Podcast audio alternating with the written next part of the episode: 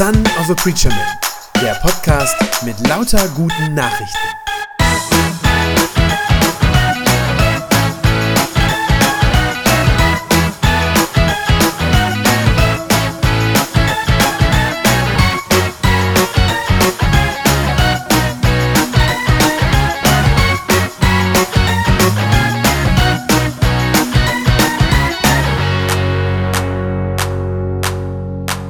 Ist eigentlich das Wichtigste im Leben? Das ist eine Frage, die gar nicht so leicht zu beantworten ist. Wir leben ja in einer ziemlich komplizierten Welt. Wir leben in einer Welt, in der wir zum einen fast unbegrenzte Möglichkeiten haben, wie wir unser Leben gestalten können. Und andererseits leben wir in einer Welt, in der wir unglaublich vieles müssen und sollen. Man soll fleißig arbeiten. Ist doch klar. Man soll den eigenen Kindern ein guter Vater und eine gute Mutter sein. Man soll auf die Gesundheit achten, Sport treiben, sich richtig ernähren. Manche sagen ja auch Hauptsache gesund. Man soll an die Altersvorsorge denken. Man soll das Leben genießen und trotzdem so leben, dass man das Klima dabei nicht belastet. Und bei alledem soll man auch noch glücklich sein. Unser Leben ist kompliziert. Zum einen, weil wir so viele Wahlmöglichkeiten haben. Unser Leben ist aber auch kompliziert, weil die Ansprüche an uns so hoch sind. Zum einen so die gesellschaftlichen Ansprüche, das, was so allgemein von uns erwartet wird. Aber seien wir ehrlich, oft sind es ja auch die eigenen Ansprüche. Ganz oft machen wir uns den Stress ja selber. Dass wir meinen, dieses und jenes noch zu müssen und zu sollen. Und kaum einer kann das eigentlich alles erfüllen. Irgendwo bleiben wir immer unzulänglich und wer mal einen Moment zur Ruhe kommt und darüber nachdenkt, der wird das auch sicherlich bei sich selbst entdecken. Das ist was, was einen stressen kann. Und wenn man darüber nicht irgendwie verrückt werden will, dass man wie in so einem Hamsterrad immer rotiert, dann ist es, glaube ich, gut, hin und wieder mal innezuhalten und sich zu fragen, ja, was ist denn nun eigentlich das Wichtigste? Was ist denn das eine, das im Leben wirklich zählt? Und es ist genau diese Frage, mit der dieser Gesetzeslehrer, von dem wir gerade in dem Text gehört haben, zu Jesus kommt. Dieser Gesetzeslehrer, das heißt, das ist ein gebildeter Theologe, einer, der die jüdische Religion, die jüdische Bibel und auch die Gebote, die da drin stehen, in- und auswendig kennt. Das heißt, es ist einer, der sich mit hohen Ansprüchen auskennt. Denn das Judentum damals zur Zeit Jesu, und das ist eigentlich bis heute auch nicht viel anders, das ist durchaus eine anspruchsvolle Religion.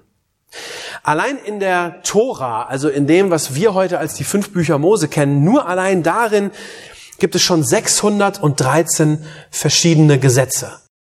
Dieser Gesetzeslehrer, der zu Jesus kommt, der kennt das alles. Der hat das nämlich studiert und er kennt diese jüdischen Gesetze in und auswendig. Und es ist vielleicht ein bisschen spekulativ, steht hier nicht so im Text, aber ich nehme an, dass er doch auch die eigene Unzulänglichkeit ganz gut kennt. Dass er weiß, dass er diesen zahllosen Forderungen da gar nicht immer gerecht wird. Vielleicht leidet er sogar insgeheim unter diesem Lebensgefühl, das ihm permanent sagt, du bist nicht gut genug. Du erfüllst nicht all die Gebote. Du hältst nicht alle Regeln. Du bist eigentlich ungenügend. Jedenfalls, was wir wissen, ist, dass er Jesus schon eine ganze Weile lang zugehört hatte. Jesus war im Streitgespräch mit anderen Menschen gewesen und er hatte dabei zugehört. Und er hatte gemerkt, Mensch, dieser Mann hat was zu sagen. Dieser Jesus, der hat was zu sagen. Und darum kommt er jetzt also nach vorne, er traut sich und stellt Jesus diese eine Frage, die ihn ja ganz offensichtlich bewegt. Vers 28. Ein Schriftgelehrter hatte diesem Streitgespräch zugehört und er hatte gesehen, wie gut Jesus den Sadduzäern geantwortet hatte. Nun trat er näher und er fragte Jesus, welches ist das wichtigste von allen Geboten? Er fragt nach dem einen Gebot, nach der einen Lebensregel, die die wichtigste von allen ist. Sinngemäß könnte man vielleicht sagen, er fragt, wenn ich nicht schaffe, alles zu halten, wenn ich nur eine Sache erfüllen kann, welche soll das dann sein? Was ist das Wichtigste im Leben? Ich befürchte, dass wenn heute jemand diese Frage stellt, wird er kaum irgendwo eine eindeutige und klare Antwort bekommen. Warum? Weil heute bei uns die allgemeine Überzeugung ist, dass das jeder für sich selber herausfinden muss. Jeder muss für sich selbst herausfinden, was für ihn das Wichtigste im Leben ist. Dann gilt so dieses Motto, was für dich, was du für dich als das Wichtigste erkannt hast, das ist dann eben auch das Wichtigste. So für dich, für dein persönliches Leben. Wir tun damit so, als ob es auf die Frage nach dem Sinn des Lebens und auf diese Frage, was denn das Wichtigste ist, wir tun so, als ob es darauf keine Antwort gäbe, die für alle Menschen gleichermaßen gültig ist. Das ist bei uns in der Gesellschaft heute das übliche Denken. Jeder muss das selbst herausfinden. Das Interessante ist, Jesus sieht das ganz anders. Jesus sieht das ganz anders. Jesus gibt ihm eine klare und eindeutige Antwort. Verse 29 bis 30. Jesus antwortete ihm, das wichtigste Gebot ist dieses. Höre Israel, der Herr unser Gott ist der alleinige Herr. Du sollst den Herrn deinen Gott lieben, von ganzem Herzen, mit ganzer Hingabe, mit deinem ganzen Verstand und mit all deiner Kraft. Das ist tatsächlich eine sehr eindeutige, glasklare und dabei unglaublich radikale Antwort, die Jesus diesem Schriftgelehrten da gibt. Das Wichtigste im Leben ist dieses eine, Gott zu kennen. Gott zu kennen und ihn zu lieben. Und zwar für jeden Menschen. Das ist nicht individuell. Das ist nicht für den einen so, für den anderen so. Sondern das gilt für jeden Menschen, für jeden Menschen, der je gelebt hat, der heute noch lebt, der in Zukunft noch geboren werden wird und noch leben wird. Es gibt nichts, was wichtiger wäre. Für niemanden. Egal wer du bist. Egal, wo du herkommst, egal in welcher Kultur du aufgewachsen bist, egal wie alt du bist, egal was du gelernt hast, egal was du kannst, dein ganzes Leben hängt davon ab, dass du Gott erkennst. Dass du erkennst, dass es nur einen Gott gibt. Diesen einen. Nur diesen einen, der Herr ist über Himmel und Erde und über dein und mein Leben. Wie dein Leben verläuft, und wie es am Ende ausgeht, das hängt daran, dass du Gott als Gott erkennst und dass du ihn als Gott für dich anerkennst. Dass du ihn deinen Gott sein lässt. Und dass du darum all diese anderen Dinge, die auch noch einen Anspruch auf dich anmelden, die irgendwas von dir wollen, dass du die nicht Gott sein lässt über dich und über dein Leben, dass die nicht an erster Stelle stehen dass all die Ansprüche, die auch von anderen Leuten an uns gestellt werden, dass die nicht das oberste Kriterium sind und dass die nicht das letzte Wort über unser Leben haben. Alles hängt daran, dass du Gott Gott sein lässt, dass du ihm glaubst, dass du ihm vertraust, ihm gehorchst, dass du ihn liebst, wie Jesus das sagt. Das Wichtigste im Leben ist eigentlich ganz einfach. Das kann man in zwei Worte zusammenfassen. Gott zuerst. Gott zuerst. Das ist krass. Und das ist sehr radikal. Und es geht völlig gegen das Mainstream-Denken heute in unserer Zeit. Warum, so würden jetzt wahrscheinlich die allermeisten Menschen heute fragen, warum bitte soll mein Leben, meine Zukunft, mein Glück und meine Seligkeit, warum sollte das davon abhängen, wie ich zu diesem Gott stehe, von dem die Bibel redet? Eigentlich ist es ganz einfach, das zu verstehen. Denn wenn es tatsächlich wahr ist, dass Gott der alleinige Herr ist, wenn das stimmt, was da in der Bibel steht, wenn Gott tatsächlich Gott ist, dann hat das weitreichende Folgen für jeden von uns. Wenn Gott wirklich Gott ist, dann stimmt auch das, was er uns in seinem Wort in der Bibel sagt. Dann gehören wir nicht uns selbst, dann gehört unser Leben nicht uns selbst, sondern dann gehören wir ihm. Dann ist der Sinn unseres Lebens und wir sind dann dazu geschaffen, dass wir mit ihm in einer engen, in einer liebevollen Beziehung leben. Das ist unser Sinn. Dann ist er tatsächlich unser Vater und der Himmel ist dann unser Zuhause, unser eigentliches Zuhause. Wenn Gott Gott ist, dann sind aber auch die Gebote, die er uns gegeben hat, dann sind die tatsächlich die beste Art, wie wir nur leben können. Und wenn Gott Gott ist, dann ist es nur er, der uns retten kann aus dem Tod und aus der Verlorenheit. Und nur er, der uns ewiges Leben geben kann. Und dann wird auch er derjenige sein, der Gericht halten wird und der am Ende über unser aller Leben das Urteil sprechen wird. All die anderen Dinge, die uns in unserem Leben so in Beschlag nehmen und die so tun, als wären sie wichtig, all diese anderen Dinge, die uns als Menschen so wichtig erscheinen, die erfüllen das alles überhaupt nicht. Die können das alles nicht für uns leisten. Die beruflichen Erfolge, die für manche Leute so wichtig sind, die retten uns am Ende nicht aus dem Tod. Der Klimaschutz, der sicherlich eine wichtige Aufgabe unserer Zeit ist und der im Moment für viele Menschen eine hohe Priorität hat, der mag wichtig sein, aber der gibt uns keinen Sinn über dieses Leben hinaus. Selbst die eigenen Kinder, die natürlich eine große Bedeutung im Leben haben, aber auch die werden am Ende nicht diejenigen sein, die unser Leben zu beurteilen haben. Und das Geld, das manche Leute in dieser Welt anhäufen, kauft uns am Ende keine ewige Heimat. Nein, wenn Gott wirklich Gott ist, dann wäre es dumm und töricht, irgendwas anderes an seine Stelle zu setzen, was nicht Gott ist. Wenn Gott tatsächlich Gott ist, dann gibt es nichts Wichtigeres, als ihn zu kennen und ihn von ganzem Herzen, von ganzem Verstand und von aller Kraft zu lieben und ihm die Ehre zu geben. Wenn ich das aber dann tue, dann wird alles andere zweitrangig im Leben. Und das ist gut, das ist wohltuend. Auch die Ansprüche, die ich an mich selbst habe, auch die Ansprüche, die andere Leute an mich haben, aber auch die, die ich an mich selber habe, all dieses Müssen und all dieses Sollen, das verliert dann ganz schnell an Bedeutung. Und das ist gut so, weil das unvergleichlich frei macht. Das macht frei. Dieser Glaube, wenn ich Gott an die erste Stelle in meinem Leben setze, das ist eben keine Zwangsjacke, wie manche Leute meinen. Das ist nicht was, was mich wieder einschränkt, was wieder mein Leben irgendwie begrenzt und mir die Möglichkeiten raubt, sondern ganz im Gegenteil. Wer Gott wirklich an die erste Stelle setzt und sich von ihm bestimmen lässt, der gewinnt eine riesengroße innere Freiheit. Nämlich eine Freiheit von all diesen anderen Dingen. Von all dem, was sonst noch sich so aufspielt, was sich sonst so in den Vordergrund drängt und was manchmal gerne unser Gott sein will. Wenn ich nicht mehr diesen ganzen Anforderungen und diesen Ansprüchen nachjagen muss wie in einem Hamsterrad, dann bin ich frei.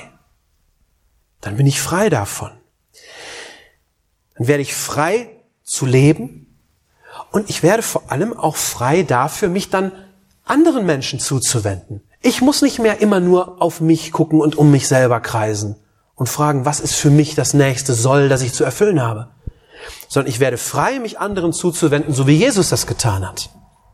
Dieses Prinzip, Gott zuerst, das verändert meinen Blick, den ich auf mein eigenes Leben habe, und es verändert dann auch den Blick, den ich auf andere Menschen habe. Und dann frage ich nicht mehr zuerst, was soll ich noch alles? Was muss ich noch alles?